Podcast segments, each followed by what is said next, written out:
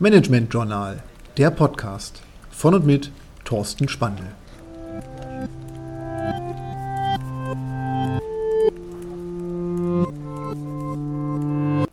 Lifehacks fürs Büro. Heute die E-Mail-Signatur oder der Autoresponder, die stillen Kommunikatoren. Kennen Sie das? Sie erhalten eine E-Mail und unten drunter finden Sie einen Sermon an Kontaktoptionen, an verschiedenen Informationen, ob das Dokument ausgedruckt werden sollte und oder nicht. E-Mail-Signaturen sind heute ein Friedhof von Informationen geworden, aber eigentlich bieten Signaturen eine Chance, auch beim Gegenüber, der die E-Mail empfängt, einen bleibenden Eindruck zu hinterlassen. Vielleicht fangen wir mit der E-Mail-Signatur an und kommen gleich dann zum Aspekt der Autoresponder. Signaturen haben die Möglichkeit, dass sie die wesentlichen Kontaktoptionen, die ein Dritter gegenüber ihnen hat, entsprechend dokumentieren. Aber macht es Sinn, dass sie ihre Festnetznummer, ihre Faxnummer, ihren Skype-Kontakt, ihre Mobilnummer und ihre E-Mail-Adresse dort hinterlegen? Oder würde es vielleicht mehr Sinn machen, dass sie vielleicht ausgewählte Kontaktoptionen hervorheben, dass sie herausstellen, wo sie am besten zu erreichen sind, dass sie herausstellen, wann sie wo am besten zu erreichen sind. So bekommt die E-Mail-Signatur eine wirkliche Möglichkeit zu zeigen, wie sie vielleicht mit anderen kommunizieren wollen und wie man am besten auf sie zugeht. Sie können auch durchaus dort Beantwortungszeiten angeben. Vielleicht können Sie zu bestimmten Zeiten besser mit E-Mail antworten und zu anderen Zeiten sind Sie besser per Telefon zu erreichen.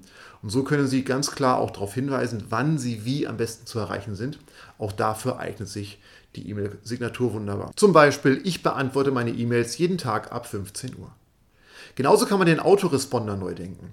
Weil bisher ist der Autoresponder, sprich die Urlaubsabwesenheit, einfach der Hinweis, ich bin momentan nicht im Büro und werde meine E-Mails ab dem 30. Mai wieder bearbeiten können. Aber warum nutze ich nicht den Autoresponder, um generell auch auf Kontaktoptionen mit mir hinzuweisen? Zum Beispiel sind Sie momentan sehr stark eingespannt, können jetzt nicht jeden Tag sofort und unmittelbar auf E-Mails reagieren.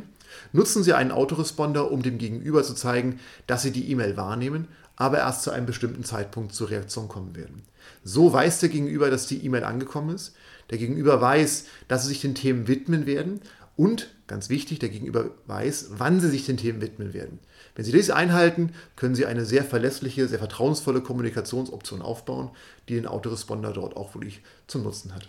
Und so schaffen Sie es auch, wichtiger Aspekt, sich Arbeitszeiten freizuräumen, weil Sie jetzt die Chance haben, längere Zeit am Stück an einem Thema intensiv zu arbeiten und werden nicht durch E-Mails rausgerissen, die Sie vielleicht beantworten sollten, wo der Gegenüber wartet, dass Sie eigentlich direkt nach dem Lesen sofort darauf reagieren. So stellen Sie sicher mit dem Autoresponder, dass Sie die Chance haben, dem Dritten darauf hinzuweisen, dass Themen etwas dauern können. Und wichtiger Aspekt, in vielen Möglichkeiten kann man auch hinzufügen, wenn Sie eine dringende Antwort von mir erwarten, dann bitte rufen Sie mich auf meinem Mobiltelefon an. Und so können wir sicherstellen, dass wir auf der einen Seite eine seriöse und verlässliche Kommunikation per E-Mail garantieren. Wir werden uns mit der E-Mail zum bestimmten Zeitpunkt befassen können.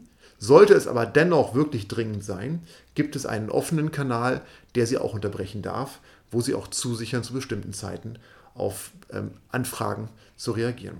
Und so nutzen Sie Ihre E-Mail-Signatur, nutzen Sie gegebenenfalls den Autoresponder, um sich Zeiten freizuräumen, um Büro besser organisiert zu sein und Ihrem Gegenüber auch eine verlässliche Kommunikation zu garantieren.